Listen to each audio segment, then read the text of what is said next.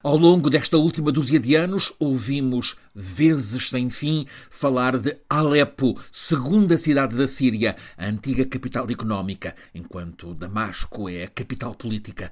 Alepo, cidade da história, existe há mais de 4 mil anos. Tornou-se, a partir de 2012, lugar central da guerra da Síria, o que começou por ser um levantamento popular pacífico, até mesmo festivo, nas manifestações pelas ruas, sob inspiração do que então, 2012, se chamava Primavera Árabe, então o povo da Síria, como antes o da Tunísia e o do Egito, ousou sublevar-se contra a oligarquia da ditadura que submeteu o país. Foi um levantamento popular em revolta contra o regime de Bashar al-Assad, presidente desde o ano 2000, sucessor do pai, Hafez al-Assad, que tinha sido presidente nos 29 anos anteriores.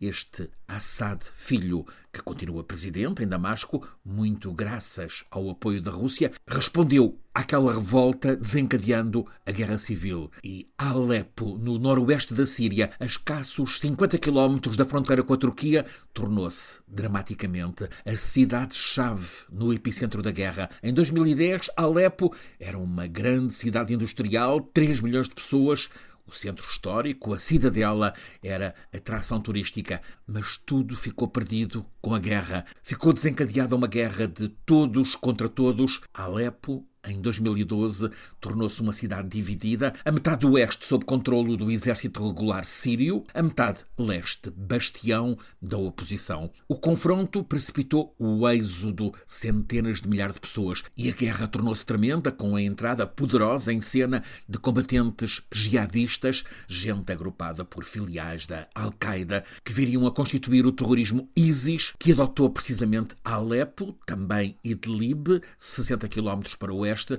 para epicentro do que chamaram de Estado Islâmico. A guerra tornou-se devastadora. O exército sírio, com o apoio da aviação russa, recorreu a tudo para retomar o controlo de Alepo. A cidade foi castigada com bombardeamentos 24 horas sobre 24. Grande parte do património histórico da cidade velha de Alepo foi arrasado. O minarete da mesquita central tinha resistido ao longo de mil anos veio abaixo e, sobretudo, ficou devastada a vida das pessoas. Uma dúzia de anos de guerra na Síria custa pelo menos 500 mil vidas perdidas, 12 milhões de deslocados, muitos refugiados na Europa.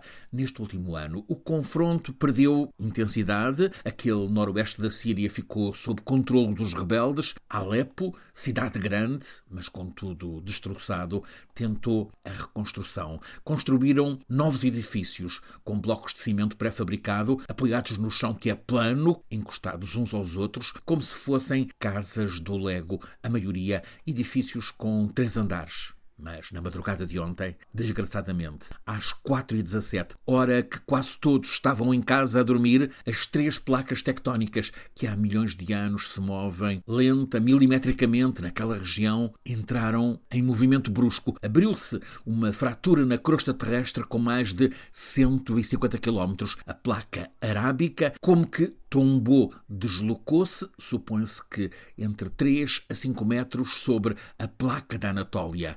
Resultou um terremoto devastador grau 7,8 na escala de Richter. Milhares de pessoas ficaram soterradas, muitas esmagadas, dentro dos milhares de casas que ruíram. A norte, na Turquia, numa cidade de 2 milhões de pessoas como Adana, desmoronaram-se torres com 12 e 14 andares com toda a gente lá dentro, gente que ficou soterrada dentro de colinas de entulho. O socorro inicial local foi imediato, extraordinário, já está a ser apoiado por experientes equipas internacionais. Do lado sul, na Síria, tudo é mais difícil porque a devastação do terremoto entra por cima da devastação da guerra. Faltam hospitais, faltam médicos, faltam todos os recursos, até mesmo o sangue para transfusões. Para o socorro que começa a chegar de todo o mundo e agora até os inimigos se juntam para ajudar mesmo a escavar para salvar. Para o socorro é muito difícil chegar a Alepo como a Idlib e a outros lugares desta Síria, onde mais de 3 milhões de pessoas estão outra vez aterrorizadas, os caminhos estão destroçados. Está tanta gente, desgraçadamente, em lugar de apocalipse. É uma emergência que nos lembra a importância de estarmos sempre mobilizados para ajudar quem precisa.